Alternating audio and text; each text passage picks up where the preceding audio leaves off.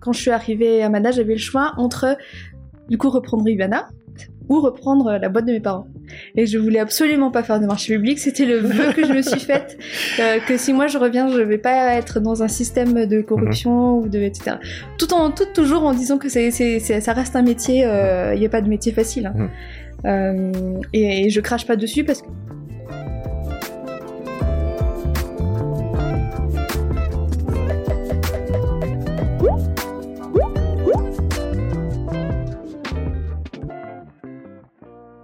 Aujourd'hui, dans Storytime, on a le plaisir euh, de recevoir euh, Lilia. Bienvenue et merci d'être avec nous aujourd'hui. Salut, merci de, de me recevoir.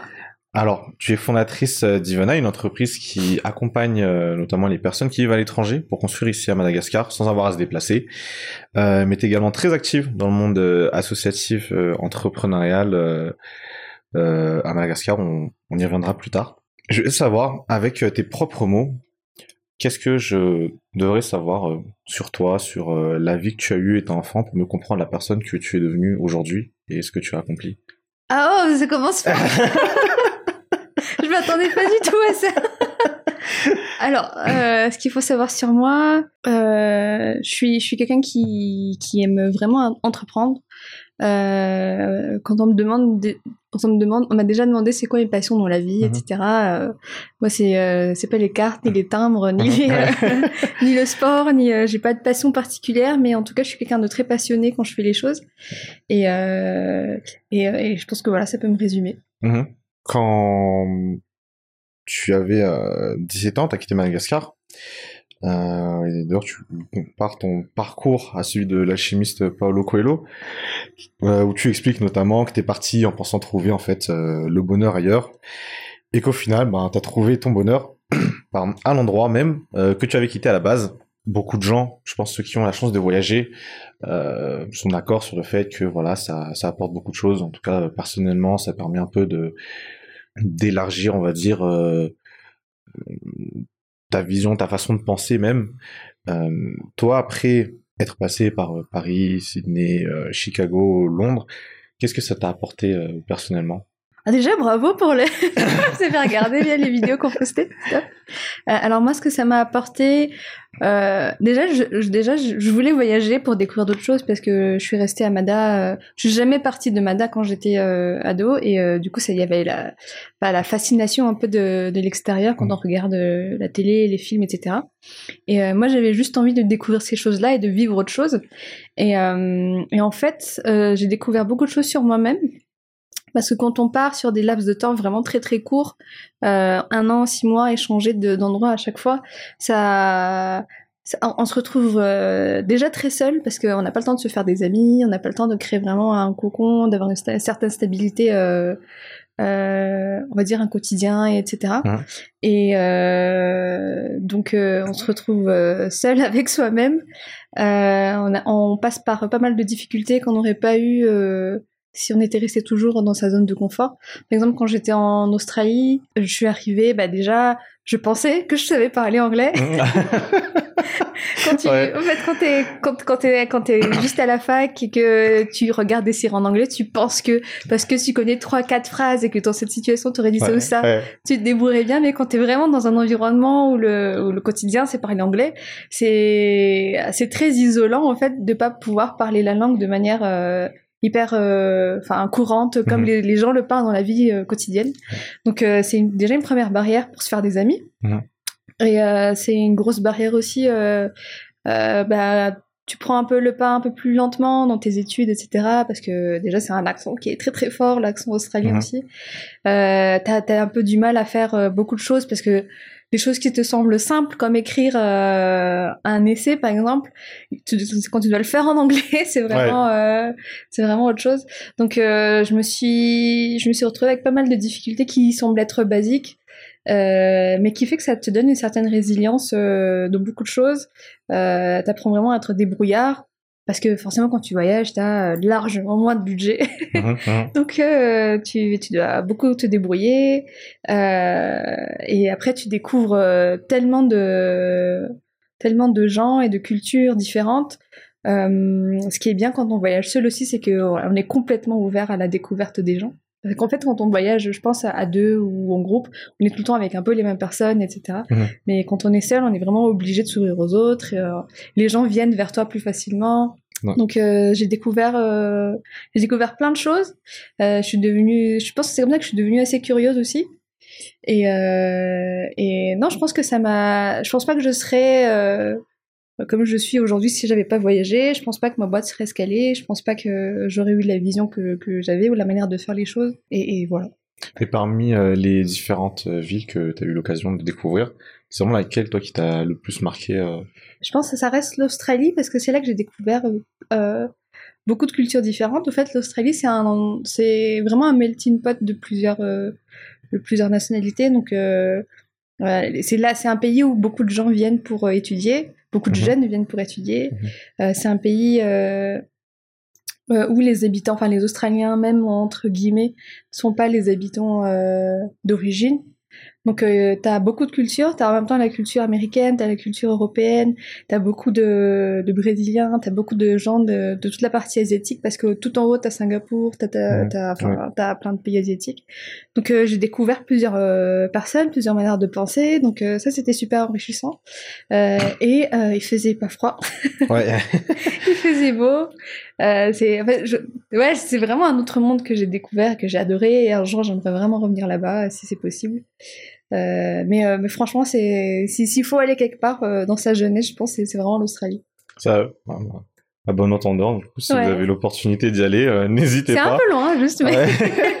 mais, euh, mais c'est super. Et à quel moment tu décides, euh, toi, de, de rentrer à Mada? Parce que, au moment, voilà, t'as fait, enfin, t'as été, on va dire, un peu un globe-trotter. Enfin, t'as, t'as pas mal, t'as pas mal bougé aux quatre coins du monde. Mais à un moment, voilà, tu décides de revenir à Mada. Il y a eu une raison particulière qui t'a poussé à revenir Ou est-ce que c'est juste, tu te dis, bon, bon j'en ai juste marre euh, Ouais. d'aller à gauche et à droite tous les six mois, tous les 12 mois, et voilà, je vais chercher un peu plus de stabilité et je vais, je vais revenir au pays. Bah, c'était beaucoup ça. Plus, euh, plus je changeais de pays, plus je me sentais un peu déjà pas trop à ma place. Parce que, enfin, pas trop à ma place. C'est pas vraiment le mot, mais j'avais pas l'impression que j'étais dans un endroit où je pouvais vraiment euh, apporter de la valeur ou apporter un impact, etc. Donc c'est c'est beaucoup la naïveté de, de, de, de la jeunesse quand on vient de finir ses études et qu'on pense qu'on va pouvoir changer le monde. Et euh, il y a ça, il y a la partie personnelle aussi. Je voulais être avec ma famille. Mhm. Je, je voulais vraiment être euh, plus proche de ma famille. Et, euh, et, oui, c'était c'était le fait de me dire que je pouvais être dans un endroit où je pouvais vraiment apporter quelque chose et que ça aurait une différence beaucoup plus significative que si j'étais restée ailleurs. Mais de manière générale, c'est vraiment la recherche de la d'un équilibre, de d'être d'être euh, bien quelque part quoi. Oui, tu parlais de, tu parles de, de famille d'ailleurs. Euh, Il y a une personne dans ta vie, euh, je crois qui t'a particulièrement, euh, enfin en tout cas c'est, je pense, tu Ouais. si j'ai faux, euh, qui euh, t'a beaucoup inspiré et que tu, euh, que tu considères éventuellement comme un, un role model. Euh, c'est ta maman, Ouais. euh, c'est bien ça. Qu'est-ce que euh, toi, avec le recul aujourd'hui, tu, tu penses que tu, tu as admi- admiré tant chez elle euh, et que voilà, t'aimerais peut-être calquer sur toi-même plus tard grandissant. Ouais, ouais, bah, euh, bah, bravo encore pour les, pour les devoirs à la maison. Alors en fait, ma mère, elle était aussi entrepreneur, euh, dans le BTP aussi d'ailleurs. Et euh, en fait, quand j'étais petite, ne... enfin, déjà je suis fille unique, donc on a un Mhm. lien qui est beaucoup plus, je pense, qui est très différent de ceux, de ceux avec mes frères. Et donc quand j'étais petite, je partais jamais, quasiment jamais en vacances. Et j'étais euh, tout le temps avec elle, euh, euh, enfin au boulot avec elle quoi. Donc euh, je voyais tout ce qu'elle faisait sur les chantiers, sur euh, quand elle allait dans des bureaux, etc. Donc elle m'emmenait, elle m'embarquait avec elle. Et, euh, et au début je comprenais pas trop. En fait, euh, je enfin franchement ça me saoulait. À dire clairement, passer deux semaines Ouais. avec sa mère dans la voiture, euh, Ouais. aller sur des chantiers, et, aller dans des banques, aller dans des bureaux, etc. C'est pas hyper marrant. Je voyais pas mes amis pendant les vacances. Et, euh, et après, quand je suis rentrée à Mada, on a commencé à travailler ensemble. Ça s'est pas très bien passé. Ah. mais je pense que c'est parce que euh, c'est toujours les relations mère-fille qui Ok, fait que... ouais. Mais ça, c'est... Mais ah, mais il y a rien de grave qui s'est passé. Et après, j'ai commencé à entreprendre. Et c'est là, au fait, que j'ai fini par comprendre ce qu'elle voulait me faire comprendre à l'époque où elle m'emmenait avec elle. Quand j'ai vu en fait la difficulté que c'est d'entreprendre, les défis qu'on peut avoir, c'est comme ça que je comprenais vraiment comment est-ce qu'on pouvait être. Euh, j'arrivais à voir que c'était vraiment quelqu'un de très très fort mentalement et, j'admire encore jusqu'à maintenant. Je sais pas comment elle faisait parce que je pense que sa situation à cette époque-là, n'était pas du tout la mienne aujourd'hui. Et euh, c'est vraiment cette euh, la résilience et euh, la manière de parler euh, aux gens qui fait que que ma mère, quand tu la regardes venir, c'est vraiment une petite femme. Euh, T'as pas l'impression que c'est quelqu'un qui impose, euh, qui s'impose, mais quand tu lui parles et quand elle fait vraiment les trucs, vraiment tu tu, tu l'écoutes quoi. Mhm. Et tous les tous les gens que je rencontre encore aujourd'hui me, me disent exactement la même chose. Et ce que j'admire vraiment chez elle, c'est cette partie vraiment, vraiment je laisse rien tomber quoi. Euh, c'est quelqu'un d'hyper déterminé, d'hyper persévérante. Euh, mais d'un autre côté aussi, elle a un côté très euh, très soft, très. elle arrive à parler à des gens. elle arrive à créer un lien avec des gens. Et c'est vraiment dingue parce que elle, dans son travail, c'est pas comme nous aujourd'hui où c'est très des contrats, mhm, c'est un mhm. peu froid. C'est vraiment elle quand elle va quand elle va voir un, un banquier par exemple ou une banquière, souvent une banquière, elle a de la chance que c'était souvent des femmes euh, elle arrive à créer vraiment un lien avec cette personne. Et jusqu'à maintenant, bah, c'est que c'est des gens que moi je peux aller voir parce qu'elles ont créé un vrai lien avec elle, Euh, ou des ou des personnes ou des anciens clients ou des anciens prestataires, etc. Bon, elle était pas, elle était dure, hein, elle était super dure. Mais arriver à créer un vrai lien euh, authentique avec quelqu'un avec qui tu travailles, que t'es pas obligé de créer ce lien-là. Mhm. Et euh, je pense que c'est ce qui a fait sa réussite aussi. Euh, ça, ça c'est quelque chose que moi j'arrive pas à faire que j'aimerais bien pouvoir faire et que j'admire beaucoup chez elle, pouvoir être, euh, pouvoir euh, faire les choses tout en étant euh, authentique et vrai avec les gens. Ouais. Parce que tu penses qu'aujourd'hui, dans la manière dont toi tu apportes le travail et que tes collaborateurs ou tes partenaires, c'est quoi? C'est un peu plus vraiment garder une certaine distance peut-être et pas trop rentrer dans le, le personnel avec eux. Alors au, début, au début, au début, j'ai fait l'erreur de vouloir être euh, amie avec mes collaborateurs. Okay. Amie, genre amie, c'est pas juste s'entendre, mais amie vraiment ouais, amie. Genre on va prendre un, euh, Oui, voilà, genre, euh, tu sais, quand les gens viennent dans une boîte et qu'ils disent ici c'est comme la famille. Ouais.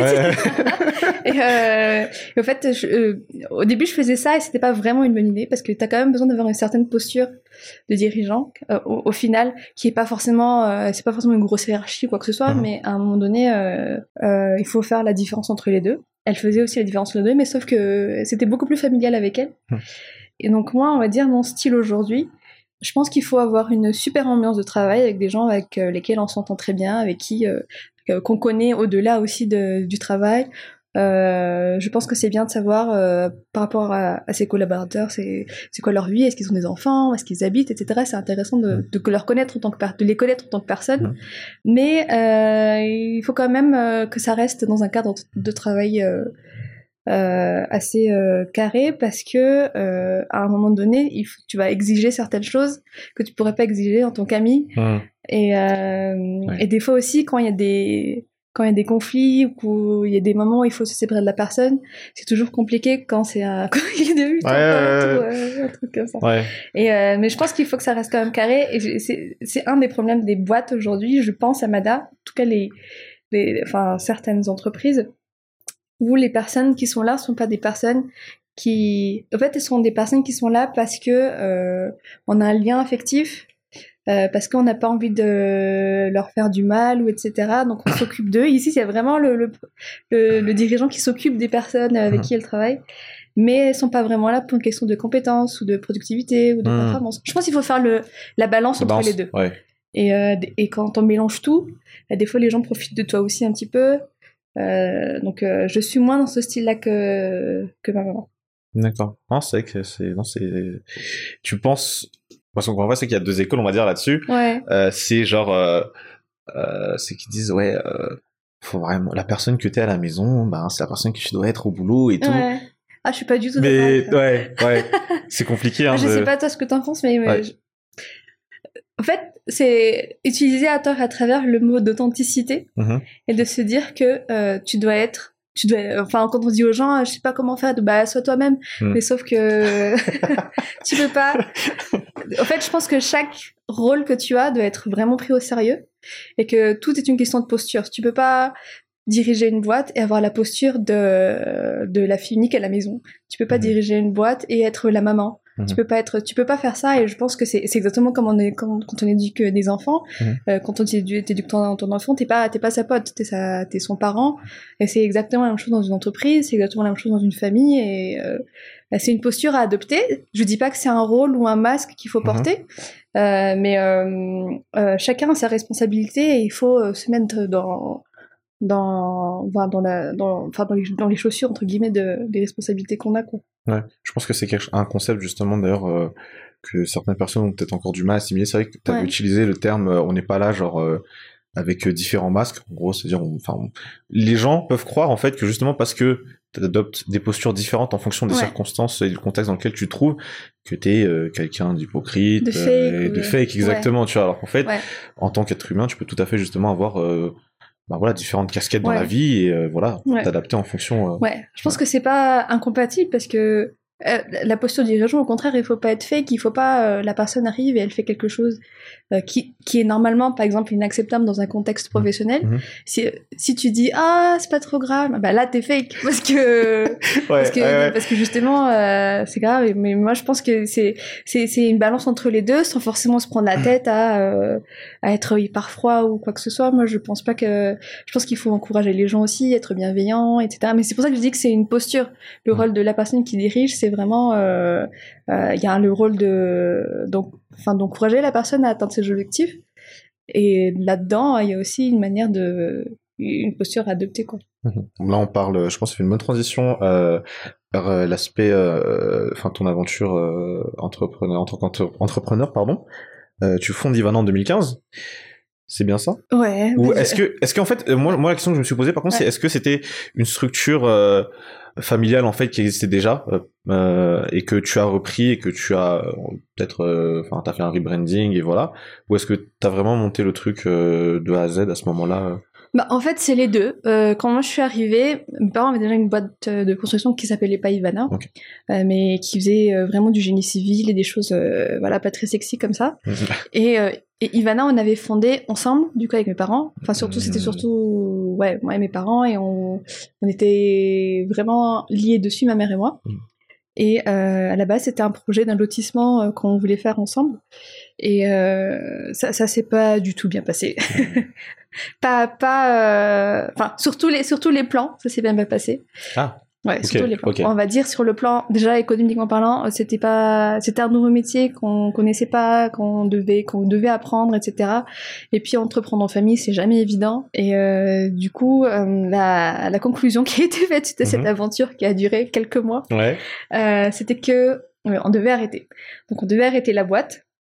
Et moi, je voulais pas arrêter parce que déjà j'avais trop d'ego et que et que moi j'avais besoin d'un boulot quoi. Mhm. J'avais besoin d'un boulot parce que j'étais, je revenais, j'avais besoin en fait de de pouvoir me définir en tant que personne, si je peux dire. Et, et j'avais rien si j'avais pas de boulot et que j'habitais chez mes parents et que j'avais l'impression d'être. euh, t'étais en situation d'échec, quoi, si voilà, tu- complètement. Ouais. Je voulais pas rester sur, sur un échec comme ça. Donc euh, ils m'ont dit, euh, bah, écoute, débrouille-toi. Et euh, j'ai repris, entre guillemets, la boîte, il n'y avait pas grand-chose à reprendre. Mhm. Euh, pour dire pas grand-chose, il n'y avait rien à reprendre. Ok. il restait presque plus rien. Euh, mais il y avait quand même des deux, trois, des, vraiment des tout petits projets en cours. Et Mhm. euh, c'est c'est comme ça que j'ai commencé à apprendre le métier de faire des maisons. Donc il y avait une, une maison, mais c'était c'était c'était des tout petits. Je peux même pas dire que c'était une maison parce que c'était vraiment des tout petits, petits, petits projets. Et, euh, et c'est comme ça que j'ai commencé. Heureusement que c'était petit d'ailleurs parce que Ouais. je, je venais de commencer, j'avais pas beaucoup d'expérience. Et donc c'est comme ça que j'ai fait, j'ai repris toute seule. Et euh, de fil en aiguille, ben voilà, ça fait quoi là Ça fait 7 ans? Ouais, c'est tout le temps. Ouais, quelque chose comme ça. Ouais, ouais. Et juste, euh, on va continuer un peu sur ce côté, euh, sur cette aventure-là, mais je voulais revenir sur quelque chose que tu avais dit. Euh, tu parlais du fait que, par ego, tu voulais pas laisser tomber. Est-ce que c'était exclusivement, tu penses, un état d'esprit, genre juste vis-à-vis de toi-même, ou est-ce que tu vois, il y avait peut-être aussi, euh, peut-être vis-à-vis de, de, de tes parents, tu voulais peut-être pas échouer, ou vis-à-vis de la société en elle-même, tu vois, parce que c'est vrai que on, à Madas, on est dans un environnement où euh, on ne vit pas et on ne regarde peut-être pas euh, l'échec en- euh, de la même manière Ouais. que dans dans d'autres pays, tu vois. Ouais. Donc toi, c'était quoi? C'était juste par rapport à toi ou c'était quand même vis-à-vis Non, mais t'as raison, c'est tout ça. Ouais. Ben, en fait, pour la petite histoire, donc je suis arrivée. Toute ma vie à cette époque-là était un échec parce que euh, j'avais déjà une, un, genre de start-up quand je suis arrivée qui a pas marché non plus. Donc ça, je me suis, je me suis vautrée sur ça. Et, et, euh, au niveau personnel, je voulais de rompre avec mon petit ami Mhm. avec qui on devait se marier, etc. On Mhm. s'est pas marié. Donc en fait, j'avais Ah oui. ni boulot, j'avais pas de copains, j'habitais chez mes parents, j'avais pas d'argent. Donc euh, C'était compliqué, quoi. ah, j'étais, ah, j'avais besoin de réussir au moins un truc, quoi. Hmm. Et, et c'était ça. Et la, plus grande partie, oui, c'était par ego, par rapport à moi-même. Je voulais vraiment réussir au moins une chose dans ma vie. Et euh, après, par rapport à la société, bon, je me mettais pas trop de pression parce que j'avais quand même que 23 ans à l'époque. Mhm. euh, je m'attendais pas à devenir euh, Elon Musk ou qui que ce soit. Hmm. Euh, mais mais il y, a il y a quand même certaines pressions, surtout à Mada, quand quand les gens voient que tes parents ils se sont saignés pour te faire étudier, pour te faire voyager, pour t'es censé t'es censé t'es censé quand même apporter quelque chose, Ouais. au moins un minimum. Et donc il y, y avait un peu de ça, ouais. Non, c'est, en tout cas, je pense que c'est histoire pour montrer que, voilà, enfin, même quand on passe par des moments, euh, en tout cas sur le coup, certes, qui paraissent vraiment euh, très compliqués, que ce soit professionnellement, personnellement, ben, il y a toujours moyen de, de se relever d'air. Et toi, heureusement, t'as eu le courage, en fait, de justement euh, vouloir continuer. Tu vois, t'es pas genre en mode, bon, vas-y, il y a trop de trucs qui me tombent dessus, euh, Euh, je vais- je me casse, je sais pas ce que je vais faire, mais je laisse tout tomber. Bon quoi. après j'avais pas trop le choix. hein. Je pouvais Ouais. pas repartir à l'étranger parce que j'avais pas les moyens, j'avais pas de Mm. visa, j'avais rien Ouais. du tout. Et, euh... et Ouais, non non, j'étais obligée, j'étais obligée. J'avais pas le choix. Il fallait que fallait que ce soit un truc qui marche. Et je dis ça, ça a pas marché au bout de, de six mois hein, ni, ni sept mois. Ça a pris vraiment euh, un, un long petit moment. Et quand on revient en fait de d'autant de temps passé seul à l'étranger, de manière vraiment indépendante.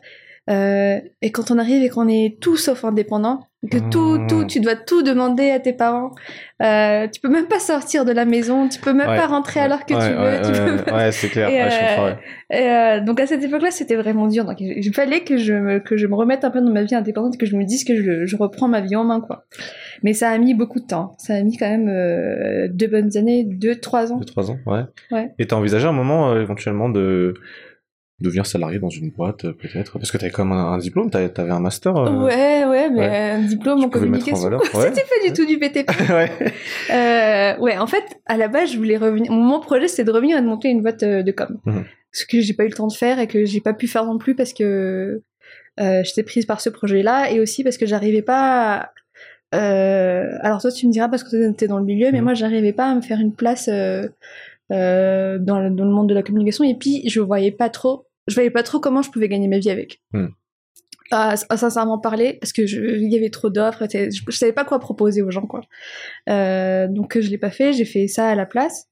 J'ai envisagé de bosser pour des gens. Il y a peut-être, euh, ouais, il y a, ouais, il y a deux ou trois ans après, euh, après avoir euh, repris Ivana, où vraiment, j'avais l'impression que je m'en sortais pas, quoi. Je me disais que, en plus, j'étais déjà, j'étais déjà mariée, je pense à l'époque, je sais plus. J'avais l'impression de servir à rien. Alors, euh, je dis que ça marchait pas, ça marchait, ça, ça survivait, quoi. Ouais. Euh, et je voulais pas être un poids, tu vois, pour, euh, pour qui que ce soit. Et Mm. puis, euh, je voulais pas être. euh, je me disais, tout, tout, tout, tout ce stress-là, pourquoi, est-ce que, pourquoi je me stresse autant? Ouais, Pourquoi je me ouais, donne autant de mal pour pas grand-chose Mm. Et, euh, et, et j'ai envisagé, j'ai survolé quelques heures, j'ai rien trouvé. Et après, alors, je, paraît que c'est vraiment un truc euh, euh, de l'entrepreneur après vraiment une période comme trois ans ou un truc Mhm. comme ça, où t'as, euh, où euh, ça y est, t'as le, ça y est, t'as le, t'as le breakthrough entre guillemets, Mhm. et où bizarrement, tu sais pas pourquoi, mais ça y est, ça prend quoi, tu vois? Là, tu connais la croissance. euh, Ouais, et là, ça commence à prendre. Et là, Ouais. tu te dis, mais au fait, ça marche. Au fait, je peux, euh, je peux vraiment apporter quelque chose. Et c'est vraiment le, l'adage qui dit euh, la, la lumière la plus sombre, c'est avant l'aube ou un truc comme ça. Ouais. Et non, c'était, vraiment ça. J'étais vraiment au fond du groupe. Je me dis, pour que moi, je me dise, je vais aller chercher un job, c'est que j'étais vraiment. Hmm, Ouais, c'est vraiment. Ouais, ouais.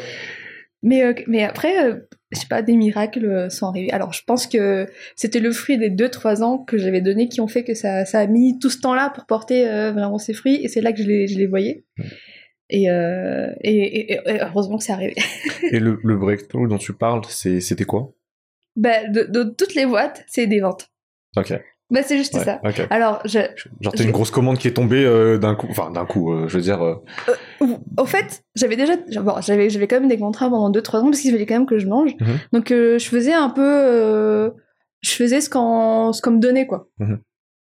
Donc, je bossais, j'essayais de, de, de trouver des clients, etc. pendant 2-3 ans. J'arrivais à, à en vivre tant bien que mal. Et après, j'ai commencé à avoir les contrats que je voulais vraiment avoir. Petit à petit, je Mhm. commençais à susciter vraiment l'intérêt, etc. Qui faisait que je me disais que ça pouvait, ça pouvait marcher, quoi. Et vu que, à l'origine, euh, bah, tes clients sont des gens qui habitent en dehors de Mada, comment tu faisais, toi, pour euh, les atteindre? Ah oui, donc oui, c'est pour ça que j'ai galéré pendant 2-3 ans. Ouais. c'est que, en fait, c'était. Au, au début, je voulais cibler la diaspora euh, malgache. Ouais. Donc, euh, j'avais fait une ou deux fois, j'étais. non, plusieurs fois, je suis partie à Paris. Euh, j'ai- eu beaucoup de leçons de ça parce que j'ai parlé avec les gens en direct. Donc, euh, j'arrivais vraiment à comprendre ce que eux ils recherchaient, c'était quoi le problème, pourquoi est-ce que ça coinçait, pourquoi est-ce que les gens euh, faisaient pas confiance à des entreprises. Je vais pas dire malgache, mais sur Madagascar pour le faire. Et euh, c'était dur euh, pour mon ego parce qu'ils sont très très méfiants. Ils te voient, tu viens de Mada. Pour eux, ça veut dire que euh, c'est pas très aux normes, ça va pas être forc- forcément très très bien fait, etc. Euh, donc euh, j'allais là-bas, c'était une grosse erreur. Et après, j'ai commencé à faire du marketing en ligne, ce qui était complètement, c'était dingue de ma part parce que mes, mes études c'était faire du marketing en ligne. je l'ai, je l'ai pas fait pendant Ouais. 2-3 ans. Et une Parce que fois, tu avais pas pensé ou parce que. mais je sais pas, j'y avais pas pensé, parce que j'avais Ok. la tête dans, je sais pas, Ouais. j'avais la tête dans, dans le guidon de la boîte, ou je sais pas, j'ai, c'est la dernière chose à laquelle, à laquelle j'ai pensé. Mhm. Et une fois que j'ai commencé à faire ça petit à petit, euh, j'étais plus dans une position où j'étais demandeur, parce que quand tu vas là-bas, que t'en as là, tu as peut-être deux semaines, dans, en deux semaines, il faut que tu rencontres des gens, en deux semaines, il faut que tu signes des trucs, c'est vraiment très très court, c'est quasiment impossible, quoi. Donc des fois, ça marchait, et des fois, euh, tu vas là-bas, tu dépenses l'argent pour un billet, euh, tu, enfin, ça coûte une fortune d'aller d'aller à Paris. Mhm. Et au bout de, on va dire, du 14e jour, retour le lendemain, t'as rien signé, T'as t'es complètement déprimé, quoi. Mhm. Et euh, en fait, c'était, c'était pas la bonne stratégie. Moi, au moins, je me dis, j'ai appris que c'était pas la bonne stratégie. Ouais. et, et là, je suis plus dans une position où les gens, on, on, on essaie de, de, de, on essaie de toucher les gens qui cherchent déjà en étant sur, en étant sur Internet. Et euh, déjà, c'est beaucoup moins cher parce que tu pas besoin d'aller à Paris. Et euh, j'ai découvert que la plupart des gens qui construisent, euh, en tout cas nos clients à nous, sont pas à Paris. Donc euh, je me suis je me suis vraiment euh, c'est je me suis vraiment trompée de, de data parce que euh, je pensais au fait j'avais la ce que ce que les gens ont toujours c'est qu'ils pensent que les malgaches qui habitent à l'étranger comme il y en a beaucoup à Paris donc forcément le mieux c'est d'aller là-bas Mhm. et alors que la plupart des gens euh, qui, qui font finalement euh, sont pas de là-bas Et aujourd'hui, euh, donc depuis ce moment où tu as fait du marketing en ligne, Ouais. il ressemble à quoi ton, ton processus d'acquisition client Tu vois, je veux dire, alors, je sais que tu as notamment fait des webinars, mais peut-être avant d'arriver au webinar en soi, il se passe quoi? Tu vois, je veux dire, est-ce Ouais. que tu as, sais pas, t'as, t'as une landing page ou est-ce que t'as un site internet où les gens ils entrent leur email peut-être et puis après tu, tu les contactes derrière ou? Ah bah, on a surtout le site web. Ouais. euh, et les gens nous contactent euh, via Via le site, web. Euh, C'est euh, ce qui marche le plus. Et l'autre chose aussi, c'est qu'on a créé la discussion autour du, du fait de rentrer à Amada, de construire Amada, etc. Parce que c'est... et j'avoue, c'est grâce aux discussions que j'ai eues avec eux. Toutes les questions que les gens se posent, énormément de questions sur Mana.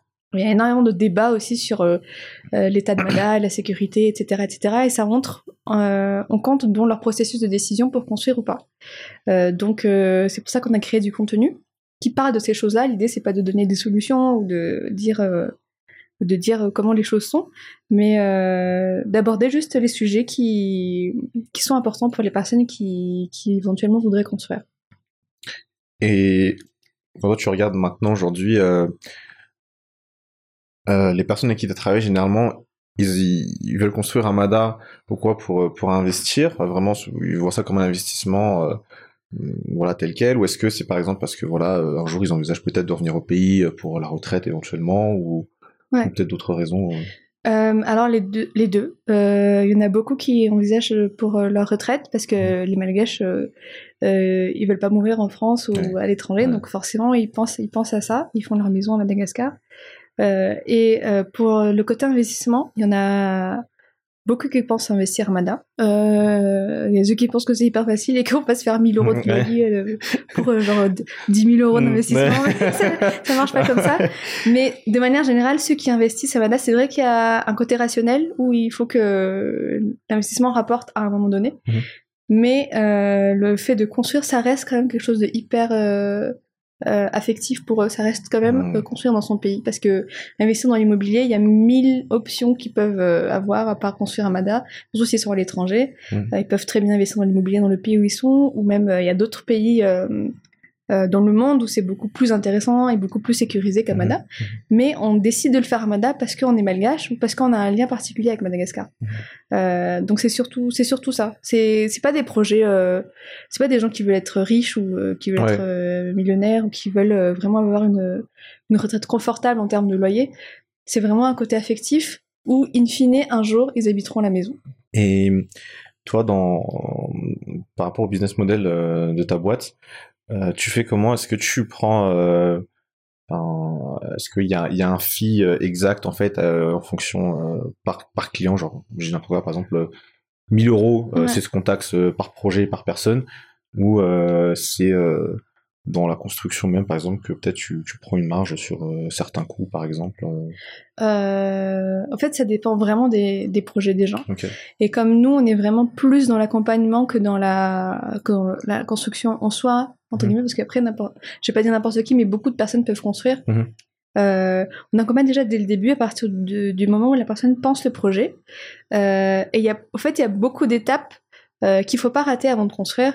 Le fait de choisir le bon architecte ou pas, euh, le fait de choisir euh, le bon ingénieur, faire les bonnes études, trouver le bon terrain, etc. Et en fait, à chaque étape, avant d'arriver même au premier coup de pioche, Mhm. euh, il y a des métiers qui existent qui font que, que le projet sera bien ficelé. Et nous, on met en relation avec des personnes de ce métier-là, comme des architectes, des notaires, des ingénieurs, des Ouais. topographes, etc. Euh, Il y a ce côté-là, cette expertise-là qu'on apporte, et aussi la connaissance euh, euh, du marché local, en tout cas des, des, euh, des experts, parce que euh, on ne propose pas n'importe quel architecte ou n'importe quel. euh, ça, c'est une, c'est pas une erreur, mais quand, quand, quand on connaît pas le milieu, on choisit juste ceux qu'on trouve sur internet parce qu'on a googlé. Ouais. Et nous, on les connaît, on les connaît personnellement, on connaît leur réputation, etc. Éventuellement, on a peut-être déjà travaillé avec eux, donc on les redirige vers eux. Et ça, c'est déjà une première étape pour assurer un bon chantier. Mhm. Ensuite, on fait le, vraiment le chantier et on, et on, et on assure euh, la construction. Euh, au niveau du prix, euh, c'est pour ça on peut pas donner vraiment de prix. Mhm. Nous, ce qu'on fait, c'est qu'on donne un seuil minimum juste qui, qui, qui fait que, que la maison sera d'une qualité quand même assez acceptable. Ouais. Et, et ça, ça, et ça varie vraiment. Et puis, on ouvre les yeux des gens aussi dans tout le processus de conception. On ouvre leurs yeux sur les vrais prix parce qu'ils pensent que ça, ça coûte que 4 francs 6 sous parce que c'est c'est madame. Parce qu'on a madame, ouais. Et alors que pas du tout. Des fois, ça peut atteindre exactement les mêmes prix qu'en France. Ça dépend de ce que les gens cherchent.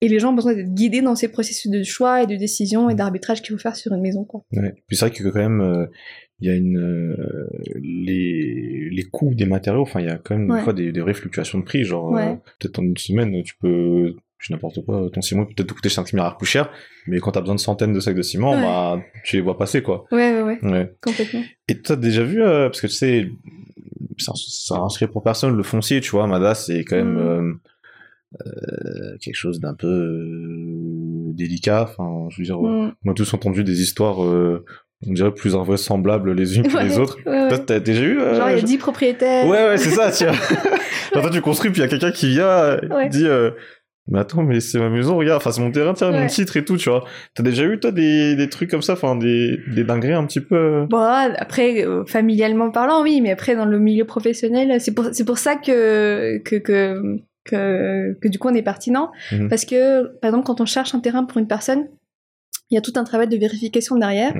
Euh, on fait, euh, on fait nous-mêmes, on fait un tri par rapport aux terrains qui correspondent à leurs critères, Mhm. et on vérifie que les papiers qui sont donnés par le propriétaire, la personne qui se dit propriétaire, c'est vraiment légitime. Donc, est-ce que cette personne est vraiment propriétaire? Est-ce que c'est vraiment Mhm. titré bordé Mhm. à son nom? Mhm. Et une fois que la personne achète, on gère tout le processus d'achat avec le notaire. Euh, donc, c'est c'est euh, c'est baqué quoi. C'est sûr que la, si la personne elle achète un terrain, il y a pas un mec qui va venir après et dire euh, Ouais. non mais au fait c'est à partir de ma famille parce que mon grand-père machin. Euh, donc euh, c'est tout l'intérêt de faire appel à quelqu'un qui t'accompagne. Moi, en tout cas, j'ai l'impression que Amada, quand il s'agit un peu de tout ce qui est euh, métier autour de euh, tout ce qui est manuel, on va dire, tu vois, que ce soit euh, dans la couture, par exemple, notamment Ouais. la construction, il y a, y a un vrai problème avec la, la main-d'œuvre par rapport à la gestion du temps.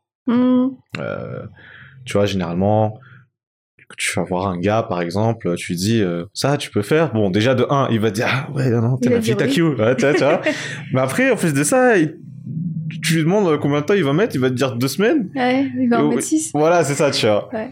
Euh, toi, tu, tu fais comment justement pour pallier à, à ces genres de, de problèmes vois, qui peuvent arriver Ouais, c'est les genres de choses où j'étais confrontée, confrontée au début. Euh, quand je commençais, ça me rendait dingue. Ouais. Parce qu'en plus, moi, moi j'ai un rapport au temps qui est vraiment spécial. Moi, je, je suis hyper ponctuelle. Ouais, je confirme, mais t'es grave ponctuel. Moi, quand on me dit c'est fini jeudi, c'est que c'est fini jeudi. Mm. Euh, et donc, euh, j'ai arrêté de lutter euh, contre ça parce que Mhm. ça sert à rien. En fait, euh, c'est parce que j'avais pas compris le, le métier de la construction. Mhm. Euh, tu peux pas demander au, au gars de la main d'œuvre en combien de temps il le fait et te dit deux semaines. Lui, il est pas. Lui, c'est juste un maçon. Euh, il faut que tu aies toute une structure derrière. Donc, euh, euh, la main d'œuvre. euh, déjà, moi, je parle pas aux gens qui font. Je parle pas aux maçons ou aux Mhm. ouvriers. Il y a vraiment un chef d'équipe qui s'en occupe. Ensuite, le chef d'équipe, il y a un chef de chantier qui s'occupe de lui. Le chef de Hmm. chantier, il y a encore un conducteur des travaux qui s'occupe de lui. Ah oui. Et donc, en fait, il y a, euh, c'est des calculs. Tu calcules une tâche, tu calcules le nombre de personnes qui est censé faire cette tâche en- dans un certain laps de temps. Mhm. Après, tu prends une marge, t'es obligé. Oui, ouais. Et, euh, et, euh, et c'est à eux de faire le travail voulu. Et souvent, en fait, avec un peu d'expérience, tu, tu arrives à jauger à peu près combien de temps une tâche va vraiment prendre. On leur demande jamais parce qu'on sait à peu près en combien de temps un truc est censé être fait. Ouais, avec l'expérience, maintenant, tu... Oui, et puis, et puis ça reste quand même. euh, Il y a quand même un planning, et puis il y a quelqu'un qui gère Ouais. vraiment un planning, et il y a mille raisons en fait que quelque chose euh, soit en retard. Euh, des fois, c'est pas juste parce que le mec il a pas fait son boulot, des fois c'est des questions d'approvisionnement, des fois c'est la Mm. météo, des fois c'est. euh, euh, donc il faut juste prendre une, une marge euh, qui soit acceptable pour nous et pour lui. Et, et voilà, après, de toute façon, on regarde la, la durée du chantier en un tout, mais pas sur les petites, Mm, petites choses quoi. Et si au début, c'est vrai, pendant les deux premières années, l'entreprise survivait, aujourd'hui ça va, le, le business, euh, enfin, l'entreprise se porte bien. Là, ça va. Franchement, ça va, ouais.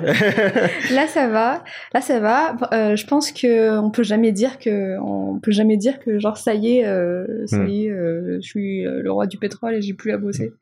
Euh, là ça va, y a, les choses sont plus structurées, les choses sont en place. On est on est plus dans un, on est plus en mode de genre survie. On arrive à voir quand même de quoi venir sur une année. Mhm. On arrive à bien gérer les choses. Euh, alors bien sûr, rien n'est jamais gagné. Euh, Il y a encore beaucoup de travail à faire. Euh, mais, euh, mais moi, je suis contente de me dire que je peux faire vivre des gens. Et moi aussi, je peux vivre... euh, Ouais. pas, survivre, quoi. Mais Ouais. vivre de, vraiment de mon Ouais. métier, quoi. Et aujourd'hui, vous êtes uniquement sur des marchés de construction avec, enfin, auprès de, de la diaspora ou des gens qui sont à l'étranger qui veulent construire ici, ou est-ce que même localement, je veux dire, soit dans le privé ou peut-être dans le public, tu, tu- Euh, non, je est- fais pas, déjà, je, je fais pas de public. Ok. Je fais pas de parce qu'il n'y a pas de résidence, de résidentiel dans le public. Ouais. Enfin, si peut-être les projets euh, de logement, euh, Ouais, mais, mais c'est pas du tout le même concept, quoi. Mhm. C'est pas du tout le même processus de création. Euh, on fait nous, on fait vraiment un truc. euh, Est-ce que je vais dire niche? Je sais pas, mais c'est un truc euh, hyper précis et c'est vraiment contourer les choses qu'on fait. Mhm. On construit vraiment pour des personnes qui habitent à l'étranger déjà. Mhm. Euh, ou qui ont un lien avec l'étranger, des gens qui sont ici mais qui genre qui sont de passage ou etc. Et euh, il y a un véritable processus de création derrière.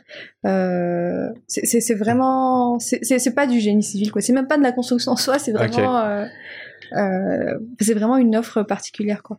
Et tu parlais justement de création. Euh, je voulais savoir, euh, toi, c'était quoi euh, ton avis? Alors, avant de parler de ton avis, Atana en tout cas, euh, euh, et, ses, et ses environs, c'est qu'on retrouve euh, un mélange d'architecture euh, avec des trucs euh, hyper modernes, comme on peut voir par exemple sur euh, en Corunjan ou les autres Mm. euh, centres d'affaires, avec, tu vois, genre, enfin, je sais pas qu'on appelle ça, mais bon, des grosses baies vitrées, enfin, c'est peut-être pas comme ça qu'on appelle ça techniquement, mais tu vois ce que je veux dire. Et il y a, euh, par exemple, sur euh, côté de la Haute-Ville, euh, des bâtiments donc qui qui ont une architecture qu'on considère donc comme l'architecture traditionnelle ici à Amada. toi, c'est t'as une préférence entre les deux? Au début, j'aimais bien le côté traditionnel, mais de mmh. plus en plus, j'aime bien les choses un peu plus. Enfin, j'aime bien le mélange des deux. Mais après, je suis de moins en moins impliquée dans la partie créative parce que mmh. il y a maintenant, on travaille avec, on essaye de travailler avec des architectes le plus possible. Et c'est l'architecte le, le, patron, quoi. Du, enfin, du design de la maison, etc. Et il faut leur faire confiance. Et euh, je pense que c'est ce qui manque aussi à Mada. On travaille pas assez avec des architectes. Euh, on fait pas assez d'architectes. On n'a pas assez de la culture de l'architecture, etc. Après, ça, c'est bien pour nous parce que ça peut nous faire, ça peut faire une différence quand, on vraiment passe par ce processus. Mhm. Euh, mais euh, j'ai pas de style particulier parce qu'après aussi, euh, ça, ça, change souvent. Je pense que tout est, tout peut être beau. Ça reste, ça reste un métier d'artiste, quoi. Donc à chacun, à chacun ses goûts. comme tu disais, c'est vrai que souvent il y a dans la globalité, je pense que les gens ils vont beaucoup au feeling, tu vois, genre euh, bon, on va mettre un truc là comme ça et puis on fait comme ça et regarde sur Pinterest. Ouais, voilà. ouais, regarde, ouais, c'est vrai que ça c'est un truc qui, qui, manque beaucoup à, à Mada, la partie euh, urbanisme déjà des, des villes et euh, et se dire qu'on a besoin d'un architecte et des fois aussi euh, on n'est pas, on n'arrive pas à trouver le bon architecte qui corresponde à son budget mm-hmm. et au style qu'on recherche. Euh, ceux qui peuvent vraiment se permettre euh, aujourd'hui un archi qui font des, choses bien comme il faut, euh, il y en a. Mais c'est vrai que c'est pas à la portée de tout le monde. Et même légalement, on est obligé d'avoir un architecte que à partir d'un certain nombre de mètres carrés de surface. Ah Donc si on fait que une maison de, je vais dire une maison de 80 mètres carrés, je suis pas obligé de passer par un archi et je pourrais juste dessiner moi-même et mhm, puis mhm. je pourrais faire ce que je veux quoi. Ouais, ouais, ouais, ouais. Euh, quasiment. Je pourrais faire quasiment ce que je veux. Je pourrais faire une maison rouge, mm. ronde. Je pourrais le faire. Bah, c'est vrai que tu parles de, l'urbanisme, c'est vrai que ça c'est vraiment quand même un truc. Euh, ouais. Je, sais même pas si aujourd'hui euh, c'est encore possible de. Enfin, tu vois, d'aménager en tout cas la, la, ville de Tana euh, comme il se devrait, parce que bon, voilà, par exemple, ne serait-ce que par exemple, tu vois, les canalisations, ça, les, les égouts et tout, par exemple, bah, si tu veux les mettre, écoute, va falloir enlever. Mm très probablement euh, voilà des maisons par-ci par-là et bon les gens ouais, euh, ça et la corruption parce que si tu arrives à faire euh, une maison au bord de la route qui est vraiment sur la route c'est que quelque part c'était pas ouais il y a un souci ouais, ouais. tu n'as pas eu ton permis de manière très claire quoi. Ouais. Si, si tu as eu ton permis tu vois c'est c'est même ça ouais et encore c'était ton permis. ouais. alors parallèlement Ivana euh, as pas mal de responsabilités aussi euh, es notamment membre du CA de la RMP euh, l'autorité régulation du marché public. Ah, ça y est, je vais me faire griller. Non, mais... euh, non, non, t'inquiète, je, vais encore énumérer d'autres trucs. euh, tu euh, es, oui, tu es vice-présidente pardon euh, du groupement des entreprises de Madagascar et euh, tu es présidente euh, du jeune patronat de Madagascar. Bon, t'as deviné, c'est vrai, j'ai commencé par la RMP, mais je voulais juste savoir euh, comment tu t'es retrouvé là? Parce que c'est qu'on regarde ton parcours. Euh... Catapulté à ce truc. Alors, euh, alors tout, déjà, tout a commencé avec le JPM, parce qu'en uh-huh. fait, le JPM euh, est membre du GEM. Et je suis devenue présidente du JPM l'année dernière. Et en fait, euh, à la. dans le bureau du GEM, il y a tous les, tous les vice-présidents sans les présidents des autres des groupements qui font le GEM. Donc c'est pas vraiment euh, je suis pas devenue vice-présidente par, euh, je vais pas, je vais dire par mérite du GEM, mais c'est juste que euh, le poste fait que voilà. par rapport à la RMP, au fait, le GEM propose ensuite, qui, en tant que représentant du secteur privé, des personnes auprès des institutions qui sont publiques, en tant que qui ont un rôle d'observateur et de et de défense du secteur privé dans les conseils d'administration. Mmh. La RMP en fait, en fait partie, c'est une institution publique, et euh, on m'a proposé euh, de le faire et je vais expliquer pourquoi je le fais. Oui, explique-nous. en fait, euh, l'entreprise de BTP de mes parents, c'était une entreprise qui faisait des marchés publics, uniquement des marchés publics. Donc, depuis que je suis née, quand je te dis que j'allais dans des...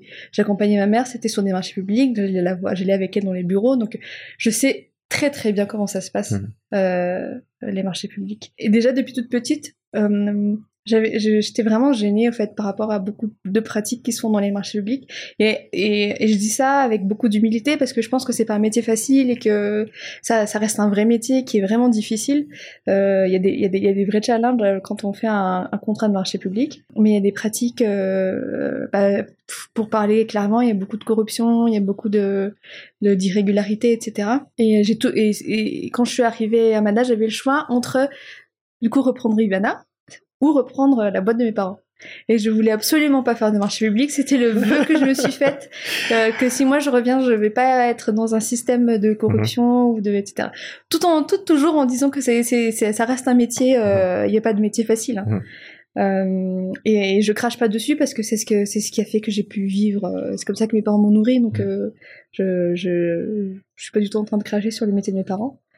Et, donc c'est une des choses qui me tenait vraiment à cœur quand je suis rentrée à Mada. Euh, comment lui, enfin comment lutter contre la corruption, c'est un grand mot, mais en tout cas dire non à ça et ne pas faire de ça mon métier, euh, parce que je me sens pas à l'aise et j'aime pas. Et donc à la, la RMP, qui est l'autorité de régulation des marchés publics, qui n'est pas un organisme de lutte contre la corruption, mais euh, qui est juste le, qui, enfin qui est juste qui est là pour informer des, euh, des réglementations qui sont en vigueur et faire en sorte que tout soit une règle dans la passation des marchés. Euh, c'est très très récent. Le premier euh, conseil d'administration c'était le mois dernier, donc je peux pas encore vraiment dire, mmh. je peux pas encore vraiment faire de vrais retours. Mmh. Mais en tout cas déjà c'est un, c'est un poste qui est symbolique pour moi par rapport à mon enfance, par rapport à ma maman, par rapport à, à tout ça. Et, et j'attends de voir encore ce que ça donne. Je sais pas okay. encore. Ok, donc histoire à suivre. Ouais, voilà, suivre. Je, je, je, suis en train de découvrir en même temps. Alors là, il faut peut-être me corriger, mais je crois que c'est en tout cas c'était la première fois que ça a été fait. Il y a euh, le, GPM qui avait euh, qui a publié donc euh, récemment un, un, classement pour diverses catégories en fait euh, qui rassemble diverses catégories d'entrepreneurs en fonction de leur secteur d'activité. c'est la première fois que vous l'avez fait? Ouais, Ok, ok c'est vrai que c'est en tout cas je trouve que c'est vraiment une idée euh, vraiment super. C'est un peu euh, si on doit comparer par exemple ce qui est étranger ça aurait pu être un genre Forbes uh, 30 under 30 mm. par exemple. Et je trouve oui, que c'est bon, très bien on n'est pas très originaux ah non non non, ah, non, non c'est pas ce que je suis en train de dire. Non c'est ouais, pas ce que je suis en train de dire. Au contraire je suis en train de vraiment de de, de louer euh, les, les efforts qui ont été faits pour mettre ça en place parce ouais. que je pense que ça met vraiment en valeur euh, le travail qui est fait justement par ces entrepreneurs.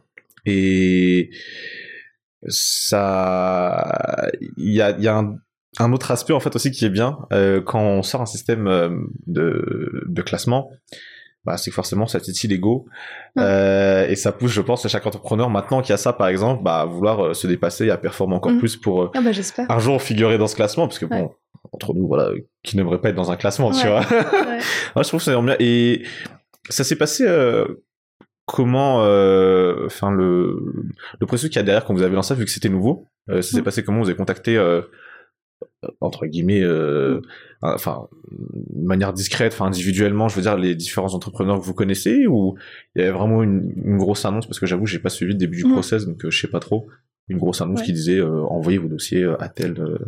En fait, c'était un appel à candidature. Ah, okay. Et euh, la philosophie derrière, c'était euh, de mettre en avant déjà des nouveaux visages d'entrepreneurs, de, euh, un nouvel écosystème à ma date d'entrepreneurs qui ont envie d'apporter de l'impact. Et euh, en fait, quand moi, je, je, je, reviens toujours quand je suis rentrée à, de Mada mm -hmm. et que j'essaie un peu de trouver ma place, tu vois, en tant que jeune entrepreneur, euh, euh, déjà, t'es pas du tout crédible et tout quand mm -hmm. t'arrives et que t'as aucun track record, etc. Et plus le temps passe, tu commences à, à, peu près à trouver ta voie. Mais Amada, ça reste un énorme entre-soi, c'est le monde du secteur privé. Euh, c'est toujours à peu près les mêmes personnes. Et c'est toujours pour euh, euh, des raisons qui je veux pas critiquer mais c'est des, raisons d'entreprendre qui, sont de l'ancienne génération où c'est vraiment il y, a beaucoup il y a pas mal d'ego il y a pas mal de, de, du regard de la société etc et là ce qu'on voulait faire c'était de c'était de démontrer que c'est possible d'entreprendre de, avec euh, plus de raisons que faire euh, du profit, mmh. donc créer un impact. Et euh, c'est comme ça qu'on a enfin c'est un peu la philosophie du, du, classement. Donc on a fait un appel à candidature et on a contacté personne. C'est vraiment les gens qui, qui, euh... qui, qui ont rempli le, le, le, formulaire. On a eu une petite centaine de candidats. Et par contre, on avait après un jury qui, lui, était composé de personnes qui étaient bien implantées dans le secteur Et j'avoue qu'ils font partie de cet entre-soi que je critique euh, Mhm. autant. mais euh, mais, euh, il fallait quand même que ce soit des gens qui ont vraiment euh, 10, 20 ans d'expérience dans le monde euh, malgache, qui connaissent bien le contexte malgache et qui puissent vraiment voir euh, est-ce que cette entreprise euh, apporte un réel impact ou pas. Et euh, ce qui est bien, c'est que ça a aussi, euh, enfin j'espère que pour les prochaines éditions, ça apprend aux gens à, à, ça les sensibilise à créer de l'impact. Parce que quand on regarde les candidatures qui ont été faites, il y en a qui sont vraiment hyper clairs sur l'impact qu'ils veulent avoir et Mhm. qu'ils ont eu, et il y en a où ça reste encore un peu flou. Mhm. Et je pense que ça, ça peut, ça peut en tout cas faire euh, germer les idées. Ah, super. Franchement, belle initiative. Et d'ailleurs, euh, euh, au fin du mois d'avril, vous avez tenu un afterwork qui traitait donc du thème parentalité entrepreneuriat. C'est quoi les conclusions qui sont sorties de, de ces échanges que vous avez eus euh, En tout cas, pour ceux qui n'étaient pas là, je pense que ça Ouais. peut être intéressant de savoir ce qui a été discuté. Ouais, alors les afterworks, on les fait, on essaie de les faire une fois par mois. Ouais. Euh, celui de la dernière fois sur la parentalité, euh, c'était vraiment une question de priorité dans la gestion de son temps. Euh, des choses qui changent quand on devient parent. Alors il y a eu des personnes qui sont jeunes parents de d'enfants de moins de 2 ans. Il y, a eu des personnes qui étaient déjà parents de, d'enfants de 10 ans. Alors on voit tout de suite que le quotidien est différent, mais on voit que euh, il y a toujours un moment dans la journée, ou en tout cas dans le travail, qui est dédié aux enfants. Et c'est quelque chose qui est pris en main sur le temps de travail qu'on pouvait avoir avant quand on n'avait pas d'enfants. Quoi. Mhm. Donc c'est une question de trouver un équilibre entre, entre la vie privée euh, et la vie professionnelle. Et toi, perso, t'as eu du mal à trouver cet équilibre ou ça se fait naturellement euh Euh, bah, c'était compliqué au, dé- au début. au début, c'était compliqué parce que dé- déjà, quand on est enceinte, c'est compliqué. Mhm. Euh, enfin, là, je parle pour moi. Et peut-être, et j'espère pour beaucoup d'autres femmes euh, enceintes, je le suis encore d'ailleurs.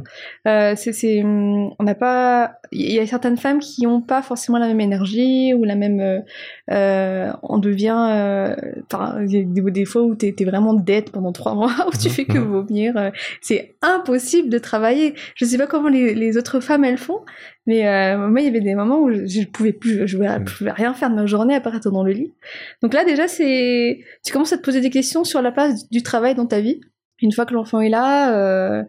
Euh, déjà, tu découvres quand c'est ton premier enfant, t'es un peu déstabilisé, euh, t'as, tu, tu culpabilises énormément de pas être au boulot quand t'es avec l'enfant, et après quand t'es, quand t'es au boulot, tu culpabilises parce que t'es pas avec l'enfant.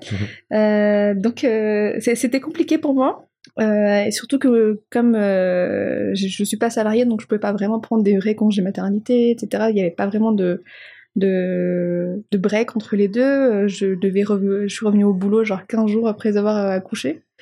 Donc euh, c'est euh, la balance est difficile à trouver. hein. Je pense qu'elle la trouve petit à petit. Là avec un deuxième, je sais pas comment ça va se passer. Euh, mais franchement, c'est pas facile. Franchement, c'est pas facile de, de faire le lien entre les deux. Mais après, c'est pas impossible quand on a de l'aide. Je pense qu'il faut absolument se faire aider. C'est la seule. euh, Ah, c'était une des conclusions. Il faut absolument se faire aider euh, par ses parents, par euh, la famille, par euh, une nounou, etc. Sinon, c'est impossible. Mhm. C'est juste pas possible. Il faut pas se faire d'idées, quoi. Ouais. Bah, Ouais. c'est vrai que c'est un des grands avantages qu'on a justement de, Ouais. je pense, enfin, je, je, je suis pas encore père, mais quand on vit justement ces premiers instants de, euh, en tant que parent, c'est de pouvoir justement compter sur euh, la famille et tout, parce que clairement, si Mm. par exemple, euh, imaginons tu seras encore à Sydney, Ouais. ah, bon, après t'aurais pu prendre éventuellement un babysitter, mais bon, c'est sûr que déjà financièrement à un moment Ouais, c'est lourd et même, tu vois, je veux dire, c'est par exemple si c'est un, un proche à toi dans ta famille qui s'occupe de l'enfant, tu vois, c'est sûr que c'est autre chose que si c'est un inconnu, quoi. Donc euh, ouais, Ouais. clairement c'est. Ouais, complètement. Mais c'est ça, ça- c'est vraiment un des avantages de Mada, en tout cas, entreprendre avec des enfants. Euh, qu'on n'aurait pas dans n'importe quel pays du monde, je pense qu'on pourrait pas avoir euh, euh, autant de chances de, de- déjà de prendre autant autant de temps qu'on veut euh, entre guillemets Mhm. pour se, se remettre d'une grossesse, etc. Et avoir autant d'aide qu'on peut avoir à. Euh, en France, je pense, tu dois des- tu dois confier ton enfant à la crèche au bout de 3-4 mois. C'est pas facile déjà pour une maman, pour un parent. C'est pas facile pour le bébé. Bref, euh, je pense qu'il y a, c'est beaucoup plus sain. Je trouve que c'est beaucoup plus sain d'avoir des enfants à, à Mada et de travailler en même temps. Bah écoute, euh, franchement, moi je voulais, je voulais te remercier pour euh, cette euh, cette discussion qu'on a pu avoir. Là, on, on, on est sur la fin, mais en tout cas, je voulais te souhaiter ben déjà beaucoup de santé, d'avoir une grossesse qui se passe le mieux possible et ben, de réussir que tu puisses connaître et que ton entreprise euh, et tes différents projets, ben, beaucoup de succès, quoi. Merci beaucoup, merci beaucoup, ça m'a fait vachement plaisir de, de, venir, de faire un peu ma thérapie gratuite. non, bah vraiment, euh, encore merci, puis ben, euh, je vous encourage vraiment à, à, bien écouter tout ce que Lilia nous a partagé, parce que je pense qu'il y a beaucoup de valeur dans ce qu'elle a raconté, et c'était une discussion très, très honnête, comme on les aime. Merci. Merci à toi.